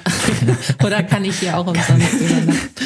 Aber ja, das ist im Prinzip das Argument der, des Portals gewesen, dass man sagt, okay, wir nehmen die Hotels mit in unserem Portal auf. Äh, die VerbraucherInnen können sich äh, kundig machen und rufen dann beim Hotel an, äh, lassen sich einen günstigeren Preis nennen. Und äh, ja, wir werden als Trittbrett benutzt sozusagen. Und deswegen kam es überhaupt zu dieser Klausel. Es ist halt, es ist halt, aber deshalb ist ja im Kartellrecht auch gut aufgehoben. Es ist natürlich eine, eine Mordsgemengelage, in der sich die Hotels ja insbesondere befinden. Ne? Einerseits ähm, bist du darauf angewiesen. Ich meine, wo guckt man wenn man ein Hotel sucht und es einem jetzt ein bisschen egal ist, man braucht ein Hotel in der Stadt oder in der Nähe, man guckt, also ich jedenfalls, guckt bei Booking äh, und lasst, der hat dann da die Preise und dann, wenn du als Hotel da nicht mit drin bist, hast du halt Pech gehabt. Ne? Ja. Dann, dann bist du, tauchst du halt in meinem Kopf nicht auf äh, und dass dich dann noch, oder auf meinem Handy und dass dich, dass ich dann dich noch irgendwo anders finde und dann da anrufe, was dann jetzt der Preis sei, wird wahrscheinlich eher nicht vorkommen. Ne? Umso schwieriger, wenn dann wenn dann so eine, so eine Bestpreisklausel kommt und ich mich dann äh, verpflichte muss, äh, da jetzt in der Preisgestaltung sozusagen noch eingeschränkt zu sein mhm. und mich einfach an das halten muss, was für mein Hotel auf der Plattform angeboten wird. Wobei ich meine, mich jetzt zu erinnern, aber ich bin mir auch nicht ganz sicher, dass es in diesem 2010er Verfahren auch so anging, du buchst über eine Plattform, bist dann da und verlängerst deinen Urlaub. Und wie ist es dann dann eigentlich? Bist du dann immer noch an die Preise gebunden von dem Portal? Kannst du sagen, okay, once you're here, ähm, so und so. Und wird billiger, billiger, billiger mit jedem Tag, den du bleibst. Wie Udo Lindenberg, nein. genau, aber nochmal zurück zum BGH. Der hat jetzt auf jeden Fall gesagt, äh, im Vergleich eben zum, zum OLG, ähm, dass für den Vertragszweck der Online-Vermittlung von Hotelzimmern diese Nebenabrede ähm, von Booking.com ähm, ja nicht unerlässlich sei. Und das konnte in diesem Verfahren jetzt speziell auch damit begründet werden, dass ähm, Booking seit Februar 2016 diese engen Bestpreisklauseln, so lange geht das Verfahren nämlich schon, gar nicht mehr angewendet hat. Und trotzdem konnte seine Marktstellung in Deutschland weiter stärken. Und ähm, ja, das Booking eben seine Marktposition seit 2016 ohne diese engen Bestpreisklauseln gesichert und ausgebaut hat, ähm, hatte das OLG Düsseldorf äh, dem gegenüber noch gar nicht bewertet. Und da hat der BGH jetzt nochmal deutlicher hingeschaut und hat gesagt, naja, Moment mal, ähm, es läuft doch auch so ganz gut für euch. Also, dass man das jetzt als unerlässlich bezeichnet, das funktioniert auf jeden Fall schon mal nicht. Mhm. Ist halt so, wenn du groß bist, äh, dann fällt dir halt irgendwann das Kartellrecht auf die Füße, dann sind es dann eben missbräuchliche Klauseln. Äh, ja, während, während, so verstehe ich äh, dich jetzt, während, wenn die sozusagen nicht so groß gewesen wären und man nicht hätte sagen können, äh, dass die das erstmal brauchen, um, ja, wenn du eine kleine Plattform bist, dann, dann ist diese Gefahr ja vielleicht doch gar nicht so gering, dass die Leute gucken, was es denn kostet und dann da direkt anrufen. Ne? Das gibt ja nun äh, auch so eine Art Umgehung ne? oder, oder aus Sicht der Plattform dann eben eine Umgehung. Insofern. Sicherlich hat es auch damit Sinn. zu tun, dass ja. vor einigen Jahren, dass es da noch viel mehr Plattformen gab und dass sich Booking mhm. da jetzt auch nochmal eine ganz andere Position herausgearbeitet hat. Aber das ist nochmal eine ganz andere Trivago Frage. Trivago gibt es noch, was gibt es noch? Hotel.com? Mehr weiß ich so. jetzt auch nicht nicht. Also, ja. also auf meinem Handy hat es nur eine App geschafft. genau, stimmt, das ist eigentlich die eine der ganz Maßstab. Gute, ja, ganz ja. gute Frage. Martin ist der Maßstab. Ich bin auf jeden Fall, für mich bin ich niemals der Maßstab, das behalte ich auch weiter bei. ähm, ja, vielleicht noch ein, ein Hinweis. Äh, es gibt ja und dann können wir, das ist ja gleich die Überleitung zu unserem allerletzten Minithema, nämlich neue Gesetze. Äh, auch die Vertikalgruppenfreistellungsverordnung äh, spielt da eine Rolle ähm, und die ist auch in, in Novellierung. Äh, die läuft nämlich aus zum Ende Mai und muss ab 1. Juni durch was anderes ersetzt werden. Und dort der Entwurf, der da jetzt ähm, ähm, drin ist, der der beschäftigt sich auch, oder der ist im Schwange ist dort, beschäftigt sich auch mit den Preisparitätsklauseln und dort äh, wird ausdrücklich gesagt, dass solche weiten ähm, äh, äh, ja, Bestpreisklauseln ähm, nicht mehr freigestellt sind von der vertikalen GVO, während enge Preisparitätsklauseln dann schon noch, ähm, äh, für die das schon noch sozusagen greifen kann. Ähm, aber das ist noch im Entwurfsstadium, was da wird, muss man sicherlich auch noch in Beobachtung halten. Ganz kurz noch einmal zu der noch alten Rechtslage. Bei der Prüfung, ähm, ob eine Freistellung vor, vorliegt, geht man ja immer mhm. zuerst danach vor, ob eben eine Gruppenfreistellung vorliegt oder eine Einzelfreistellung.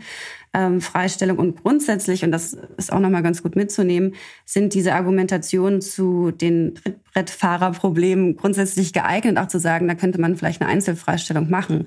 Aber dann muss man es eben auch darlegen und beweisen können. Und das war hier nicht der Fall. Aber grundsätzlich gibt es dafür auch schon Ausnahmen, auch bei den äh, sonst sehr strengen Einzel ähm, ähm, Einzelfallfreistellungen.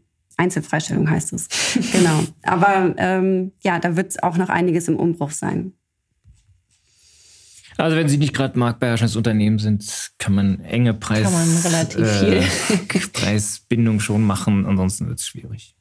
Und was ich auch ganz interessant fand, aber das kann ich jetzt, das habe ich auch nur ähm, gelesen, kann ich gar nicht genau sagen, welche Studie das war, dass man, ähm, ich glaube, ähm, ja doch auf längere Sicht schon sagen kann, selbst wenn jetzt diese Klauseln gekippt werden, führt es im Endeffekt dazu, dass noch mehr auf Booking äh, gesucht wird, weil natürlich führt es auch mal dazu, dass man auch mal das Hotel direkt anruft und dann mal schaut, äh, was günstiger ist. Aber insgesamt wird dieses ganze System, ich gehe auf Booking, ich vergleiche, ich rufe das Hotel an, wird insgesamt gestärkt, sodass es da eigentlich für Booking wiederum auch äh, ja einen Synergieeffekt hat. Als Preisvergleicher genau, quasi als genau. Anlaufstelle Nummer ja, eins. Ja. ja weil da schaut man zuerst und dann die Fleißigen gehen noch eine Runde weiter, aber ansonsten ähm, nur noch vier Hotels verfügbar. genau den Fall hatte ich jetzt in meiner Fachanwaltsklausur hey. vorgestern. Da hätte ich dich natürlich gebraucht, Agnes. Ja. Aber nein, ich konnte das natürlich. Konnte natürlich auch alles so total gut beantworten. Hast 30 Seiten geschrieben genau. zu den Bestpreisklauseln. Aber genau der Fall kam dran. Als hätten wir drüber gesprochen vorher. Ja, genau. Leider nachher. Okay, also jetzt einfach schnell Urlaub buchen, wenn es gehen sollte. Oder einfach zum Hotel bei den gehen. Eltern. Ja. Da ist ja das Hotel meist schon festgelegt. Genau. Gut, ja, damit sind wir durch mit unseren dreimal Top 3. Boah, mir schwirrt der Kopf. Mir schwirrt der Kopf, so sieht's aus. Ähm, ich würde mal, wir hatten ja, ich habe es eingangs erwähnt, angekündigt, ähm, noch einen, einen kleinen Überblick zu geben über das, was Neues äh, kommt oder gerade neu gekommen ist. Mit der Vertikal-GVO-Novelle habe ich gerade äh, schon etwas verfrüht, wie ich dann bemerkt habe, äh, den, den Einstieg gemacht. Ähm, wir haben auf unserer Website einen Beitrag dazu, ähm, wo wir auch mal so ein bisschen so einen Zeitstrahl äh, hingemacht haben. Der eignet sich wahrscheinlich ein bisschen besser, um das, sich damit zu befassen, als jetzt die Aufzählung, die gleich kommen wird, nur dass Sie es äh, oder ihr einmal gehört habt. Also wir haben das Gesetz für faire Verbraucherverträge, was teilweise schon am 1. Oktober in Kraft getreten ist. Da gibt es zum Beispiel den vorhin kurz erwähnten 7a UWG zu der Dokumentation von Einwilligungen. Es wird ab äh, März ähm, äh, neue Regelungen zu Kündigungen geben von Dauerschuldverhältnissen. Das haben wir äh, im Podcast auch schon das ein oder andere Mal besprochen. Ähm, hat sich dann als Last Minute nochmal das Gesetz geändert. Dann wird es eine Regelung geben, die dann ab Juli gilt mit zum Kündigungsbutton. Das heißt, wenn ich ähm, Dauerschuldverhältnisse habe, muss es so einfach, äh, also jetzt etwas salopp gesprochen, so einfach möglich sein, ihn zu kündigen, wie, wie den Vertrag zu schließen. Dann haben wir seit 1. Dezember das TTDSG. Äh, da haben wir ja eine Folge äh, dazu gemacht mit der Christian Benedikt äh, zu Cookies, äh, die alle betreffen. Ab 1. Januar tritt ein neues Kaufrecht äh, in Kraft in Deutschland, äh, Umsetzung einer EU-Richtlinie. Ähm, verrückt, wie wenig das eigentlich eine Rolle spielt, auch bisher in unserer täglichen Praxis, weil das seit der Schuldrechtsmodernisierung, die Älteren werden sich erinnern, äh, sicher keine so krass umwälzende äh, Kaufrechtsreform gegeben hat. Wir kriegen einen neuen Sachmangelbegriff. Äh, es gibt es gibt neue äh, Paragraphen 327 bis 327u, was man sonst immer nur aus cool. so verrückten Vorschriften kriegt. Ja, äh, auf jeden Fall merkt euch schon mal, ähm, also da, da geht es um Kaufrecht für digitale Produkte. Merkt euch mal den 327q, guckt da mal rein, der ist wichtig für die Unternehmen. Ähm, weil ein weiterer Punkt ist nämlich Bezahlen mit Daten. Bezahlen mit Daten wird jetzt also den, den äh, Bezahlen äh, äh, Leistungserbringung gegen ein Entgelt, gegen Bezahlung gleichgestellt. Man kann also mit Daten bezahlen, was heißt, dass diese ganzen ähm, Facebooks und alle die äh, Plattformverträge, wo man letztlich die deshalb kostenlos nutzen darf, weil man dem Anbieter das Recht einräumt, mit den eigenen Daten irgendetwas anzustellen. Die werden, ja, da gibt es dann Widerrufsrecht, Informationspflichten und so weiter.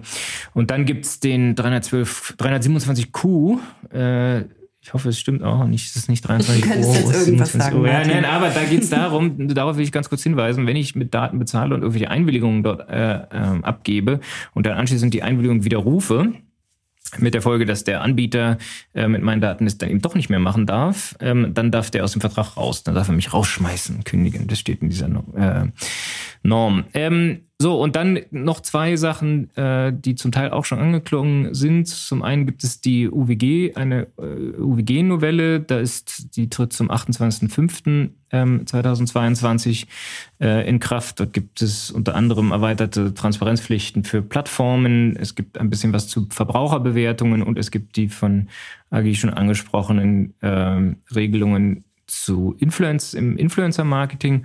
Und last not least, auch äh, am 28. Mai 2022 wird wirksam die neue Preisangabenverordnung. Äh, uns E-Commerce-Rechtler, ähm, ja, wir müssen uns auch wieder umgewöhnen, die ist ganz neu formuliert und die Grundpreise stehen jetzt woanders. Es gibt auch ein paar äh, Themen zu den Grundpreisen. Der Pfand, der das Pfand, Pfand ich will das, das wolltest du sagen, ist, ich wollte es nochmal ist auch, ist auch mit drin und es gibt einen neuen Paragraph 11 Preisangabenverordnung, der sich damit beschäftigt, was man äh, angeben muss, wenn man ähm, äh, ja, da geht es um die Veränderung von also Werbung mit Rabatten und die Preisschaukelei versucht man dort ein bisschen in den Griff zu bekommen. Also sehr, sehr viel Neues. Ähm, das eine oder das andere werden wir sicherlich in dem nächsten Jahr im Podcast auch dabei haben. Ganz sicher. Äh, ganz sicher. ähm, und ähm, ja, wie gesagt, ich, ich, wir tun mal den Link äh, zu dem, zu dem Beitrag sagen, in die Show Notes. Ein, ein, schöner Ausblick, aber es, es, fühlt sich sehr schwer an auf es den Schultern. Es fühlt sich sehr schwer an. Ich habe jetzt, äh,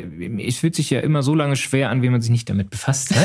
Äh, das durfte ich jetzt aus Anlass meines Seminars für die Anwaltakademie am letzten Donnerstag machen und ich fühle mich jetzt halbwegs fit okay. äh, in meiner grenzenlosen Selbstüberschätzung. Wie immer natürlich fitter als ich bin, aber äh, jedenfalls, wenn es vor mir liegt, weiß ich, worum es geht. Ja, vielen Dank für den Ausblick. Dann würde ich sagen, haben wir einiges zu tun im nächsten Jahr. Und äh, du hast natürlich total recht, wenn man die Dinge zerkleinert, dann sind sie nicht mehr so. Dann sind sie nicht mehr so schlimm. Noch ein paar Lebensweisheiten. Nach dem anderen, genau.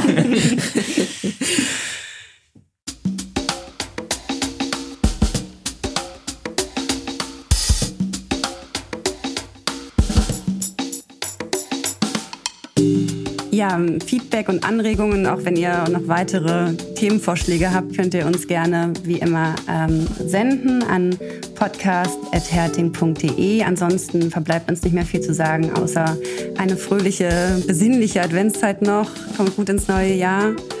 Und dann hören wir uns ganz bald. Ich glaube, die besinnliche Adventszeit habe ich mir schon abgeschminkt. äh, aber, aber hoffentlich ein paar ruhige Tage äh, nach Weihnachten es ist nie oder zu spät, an um Weihnachten. noch besinnlich, noch besinnlich zu werden. Wir sollten jetzt wirklich aufhören. Genau, rutscht gut rein Ja. und wir hören uns äh, Im neuen Jahr. Im neuen Jahr. Genau. Bis bald. Ciao, ciao. Ciao. Tschüss.